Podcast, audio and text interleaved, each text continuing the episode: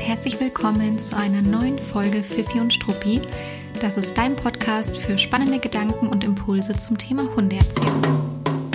Ich bin Gloria und ich bin deine Host von diesem Podcast. Ich bin selbst seit über zehn Jahren in der Verhaltensberatung und im Hundetraining tätig. Außerdem bin ich die Gründerin von Fifi und Struppi, einer Learning-Plattform für HundehalterInnen, die mehr wissen wollen. Wenn du diesen Podcast schon länger verfolgst oder dich insgesamt mit dem Thema positive, bedürfnisorientierte Hundeerziehung auseinandersetzt, dann ist dir sicherlich mal aufgefallen, dass mittlerweile ein ganz schön großes Aufhebens um das Verhalten von Hunden und das Training gemacht wird. Und manch kritische Zunge behaupten doch gerne auch mal, früher ging das doch auch alles, ohne diesen ganzen Schnickschnack. Daher gucken wir uns heute in der Folge an, war früher eigentlich alles besser und übertreiben wir es mittlerweile mit all dem, was wir so für unsere Hunde machen? Ja, erzeugen wir vielleicht sogar Probleme durch unseren Umgang mit ihnen. Und ich wünsche dir jetzt ganz viel Spaß beim Zuhören. Ich freue mich total auf diese Folge. Das soll eine Abhandlung darüber werden, was es für Unterschiede gibt zwischen damals und heute, wie sich der Umgang mit Hunden verändert hat, die Art der Hundeerziehung. Und ich möchte auch ein bisschen auf diese doch ähm, sehr existierende, sehr bestehende, sehr öffentliche Kritik eingehen, die man immer mal wieder hört von Hundemenschen, aber auch von Nicht-Hundemenschen. Alles so nach dem Motto, ja, aber früher gab es doch auch schon Hunde und da wurde nicht so viel auf, Aufhebens um Hunde gemacht. Ihr macht doch erst die ganzen Probleme mit dem, äh, mit eurem Umgang mit Hunden. Aber jetzt eins nach dem anderen, aber darum soll es heute gehen.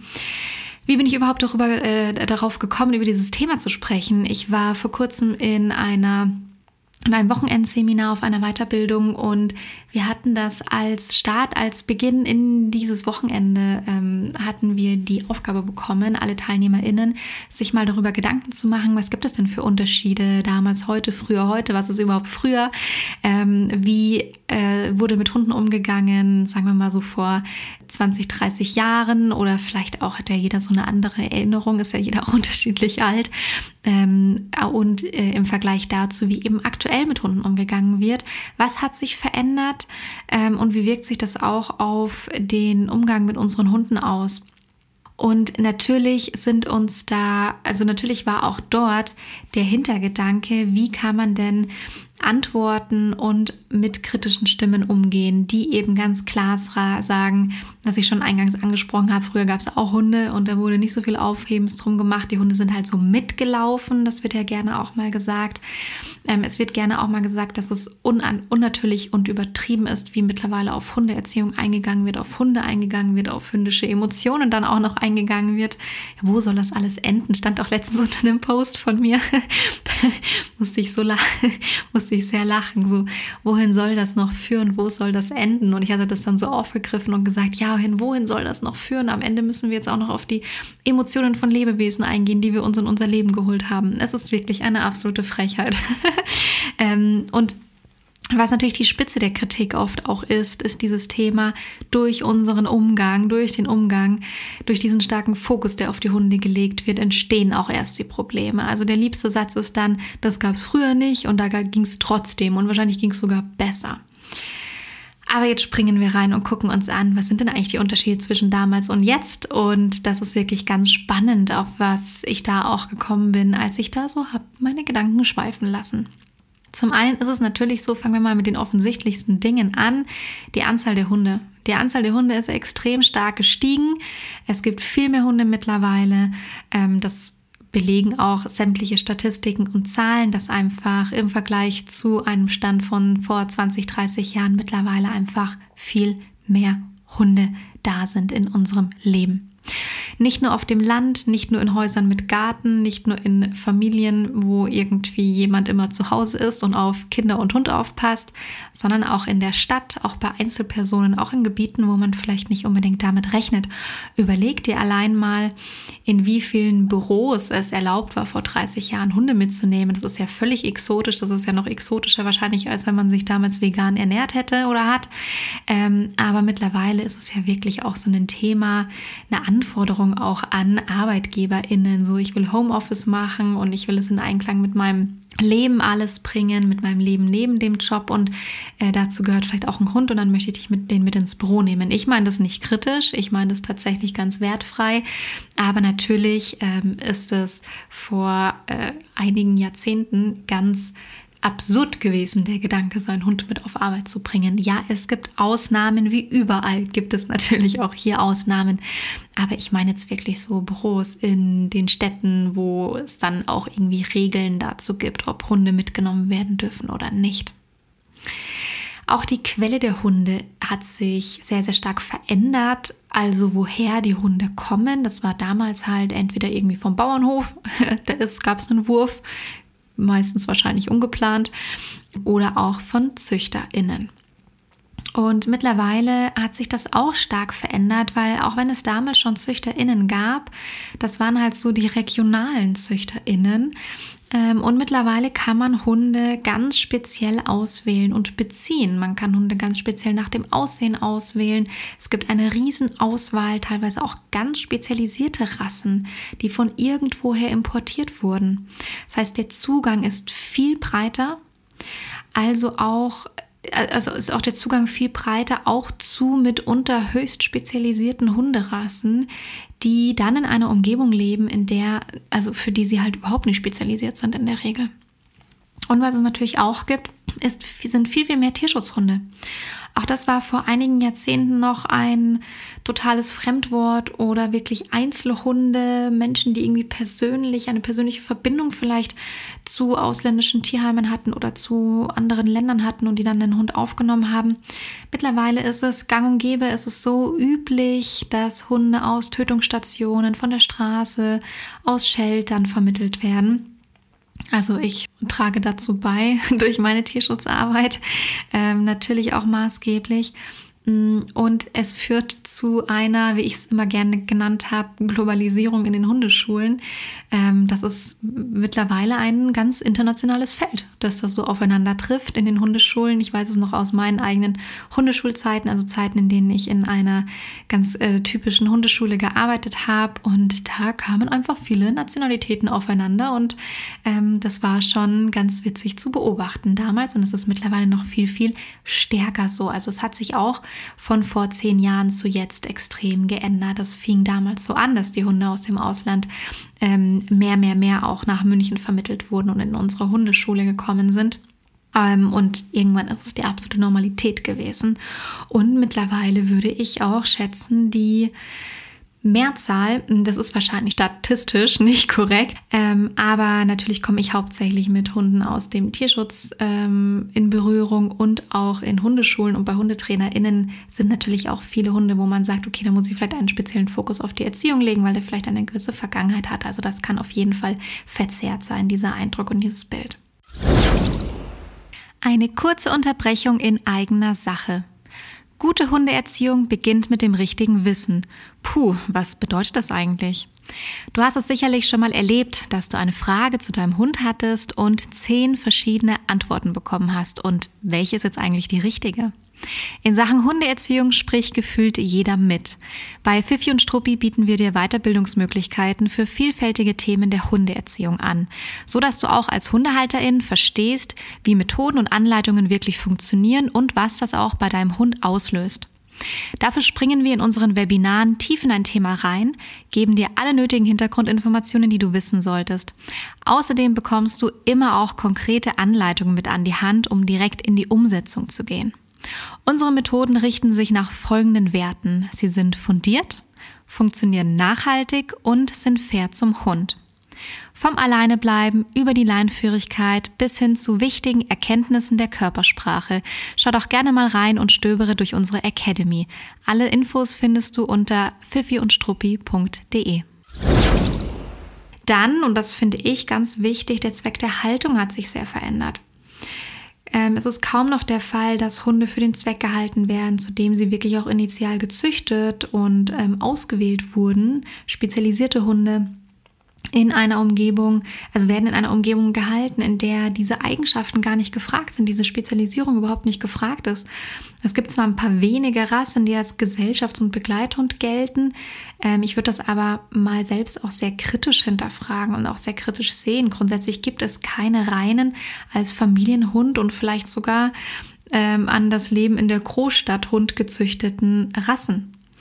Die wenigsten Hunde werden in ihrer Quelle, also woher auch immer sie kommen, wirklich darauf vorbereitet, was sie in ihrem Leben dann erwarten wird.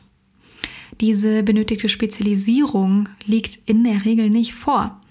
Es gibt sicherlich ein paar sehr, sehr engagierte ZüchterInnen, die das versuchen. Ich verallgemeinere hier natürlich, das ist mir schon sehr bewusst. Aber unterm Strich ist das auch die absolute Mehrheit und der absolute Durchschnitt. Das heißt, es klingt total hart, aber wir können sogar so weit gehen zu sagen, dass wir eigentlich dysfunktionale Hunde mittlerweile in unserer Gesellschaft haben. Hunde, die gar nicht zu dem passen, wofür sie mal gezüchtet und ausgewählt wurden, an die ganz andere Anforderungen gestellt werden. Und dann ist natürlich die Frage, können sie diese Anforderungen wirklich überhaupt erfüllen?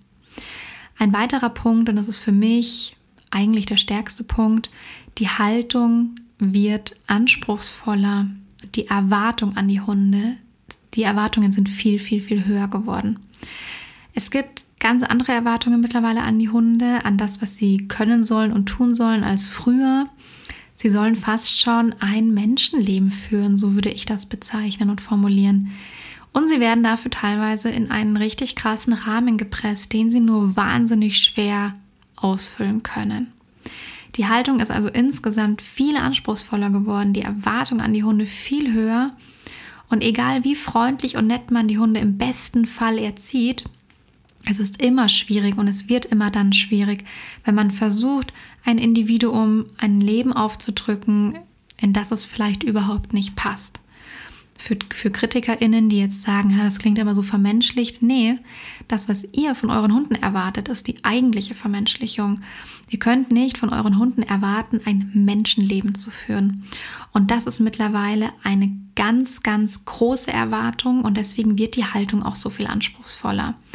Ich sag's mal ganz platt, auch wenn das wirklich in Klischees gesprochen ist, aber früher wurde der Hund halt in ein Haus mit Garten geholt und die Aufgabe war, zu sagen, zu melden, wenn irgendwie Eindringlinge kommen. Vielleicht ist sogar irgendwie der Mann der Familie manchmal zur Jagd aufgebrochen und hat den Hund irgendwie dabei gehabt.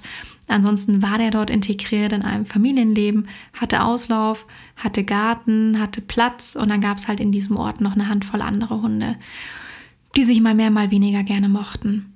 Mittlerweile ist es oft so, dass Hunde wirklich als ganz persönliche Begleiter ins Leben geholt werden, als Sozialpartner, die einen durch, durch ihr eigenes Leben begleiten sollen. Das eigene Leben vielleicht sogar in der Großstadt, im Job, im Beruf, in allen Dingen. Das ist fast ein menschliches Leben, das wir von unseren Hunden erwarten. Und ich kann das so hart auch formulieren, weil es auch mitunter mein Gedanke damals war, als ich meine Hündin in mein Leben geholt habe. Ich hatte tatsächlich auch diesen Gedanken, da hole ich mir eine kleine Begleiterin für mein Leben und die geht mit mir durchs Leben. Und dann suche ich mir halt einen Job, wo die mit ins Büro kann und dann ist die halt damit in der Stadt und dann ist sie halt überall mit dabei. Das ist erstmal auch kein verwerflicher Gedanke. Ich glaube, es ist ein Gedanke, den wirklich ganz viele haben. Fast schon ein romantischer Gedanke. Aber ihr dürft nicht vergessen, wenn wir die Idee haben, dass unser Hund uns so nah wie möglich durch unser Leben begleitet, dass der Hund auch ein total menschliches Leben dann führen soll. Ja, unser Leben ist ja ein Menschenleben und das mag an der einen oder anderen Stelle funktionieren, aber es clasht auch manchmal und vor allem zeugt es einfach davon, dass die Haltung und die Erwartungen an Hunde viel anspruchsvoller geworden ist. Und jetzt kommen wir nochmal auf die ursprüngliche Frage zurück war denn früher alles besser? Machen wir einen zu großen Aufwand und zu großes Aufsehens, äh, äh, Aufhebens um unsere Hunde? Und ich würde sagen, nein. Nein, es ist durch die Unterschiede, die ich gerade genannt habe, absolut gerechtfertigt und auch benötigt. Der Zweck der Haltung hat sich verändert. Die Anzahl der Hunde ist viel höher geworden. Das Leben, das die Hunde führen soll, ist viel anspruchsvoller geworden. Ähm, und die Quelle hat sich viel, viel, viel breiter aufgestellt und äh, viel mehr stark spezialisierte Hunde sind in, unserem, in unserer Umgebung, unserer Gesellschaft. All diese Punkte, die ich damit aufgeführt habe, die führen dazu, dass wir Hunde haben, die viel Unterstützung brauchen. Ja, wir produzieren Hunde, die viel Unterstützung brauchen in unserem Leben. Und mit produzieren meine ich nicht nur züchten, ich meine auch damit, dass wir Hunde in unser Leben und unsere Umgebung bringen aus unterschiedlichsten Quellen. Wir produzieren sozusagen eine, ein Konstrukt, ja, in dem wir Hunde haben, die viel Unterstützung brauchen.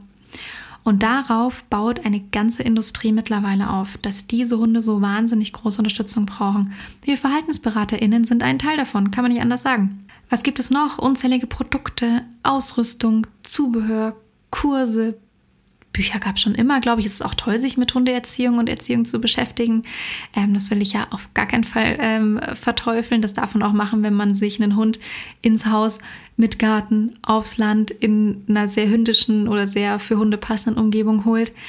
Ähm, aber es gibt mittlerweile ganz spezialisierte Produkte, also viel, viel mehr Erziehungsprodukte, die an ganz speziellen Stellen ansetzen. Ja, das, ähm, also wie gesagt, auch hier ein sehr platter Unterschied, aber um es sehr bildlich zu verdeutlichen, Früher durften und sollten die Hunde sogar bellen, wenn Eindringlinge kommen. Mittlerweile gibt es dann so Anti-Bell-Halsbänder, wo sie irgendwie angesprüht werden, wenn, wenn das Gerät erkennt, dass der Hund bellt. Also das ist so ein bisschen ein extremes Bild und eine extreme Ausprägung davon, wie sich das verändert hat.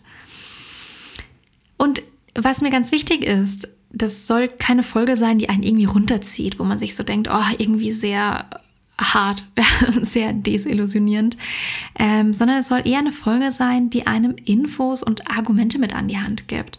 Nämlich ganz egal, ob du Halterin oder Trainerin bist, ähm, vielleicht kommst du mal in die Situation, in die Diskussion, dass irgendjemand sich in deine Art der Hundeerziehung und deinen Umgang mit Hund einmischt oder da mal die Meinung, seine Meinung abgibt oder vielleicht auch Menschen hinterfragen, ähm, muss das denn jetzt sein, was du da machst? Ja, muss denn diese Art der Unterstützung sein? Muss denn dieses Hundetraining sein? Was bist du immer noch beim Hundetrainer, bei der Hundetrainerin? Da warst du doch vor ein paar Monaten schon oder, oder wie auch immer, braucht es wirklich diesen speziellen Umgang mit den Hunden, dass du da einfach Argumente an der Hand hast, Dinge, die du sagen kannst, in Diskussionen mit einbringen kannst. Und wenn dann dieses Totschlagargument kommt, aber früher gab es auch Hunde und früher war das alles nicht benötigt, dann kannst du ganz klar sagen, das stimmt. Und das ist total krass, weil der Anspruch an Hunde früher und heute hat sich massiv verändert und alles, was dazu gehört, auch. Und dann kannst du mit diesen Argumenten im besten Fall diese Diskussionen gleich aushebeln und hast da was an der Hand, was du mit ins Spiel bringen kannst. Deshalb, es soll überhaupt keine Folge sein, die runterzieht, sondern eine Folge sein, die nochmal offenlegt, dass ja, es gibt einen massiven Unterschied zwischen damals und heute, früher und jetzt. Ähm, und natürlich bedeutet das auch, dass anders mit Hunden umgegangen wird. Und es erklärt aber auch, warum Hunde mittlerweile so viel mehr Unterstützung benötigen. Also wir nehmen das als Leitplanke und als äh, ja, Argumentationshilfe für Gespräche, die in diese Richtung vielleicht irgendwann mal entstehen könnten. Ich freue mich, wenn eine Inspiration für dich dabei war oder ein Gedankengang, den du spannend fandest. Ähm, Verlink mich immer gerne, wenn du Teile davon auch als Inspiration nutzt oder deine eigenen Gedanken zu der Folge, zu dem Thema teilst. Ähm, Feedback wie immer gerne an Fifi und Struppi, das ist unser Instagram-Account, oder an hello at struppi.de per Mail an uns. Und ansonsten wünsche ich dir alles Gute und bis zum nächsten Mal.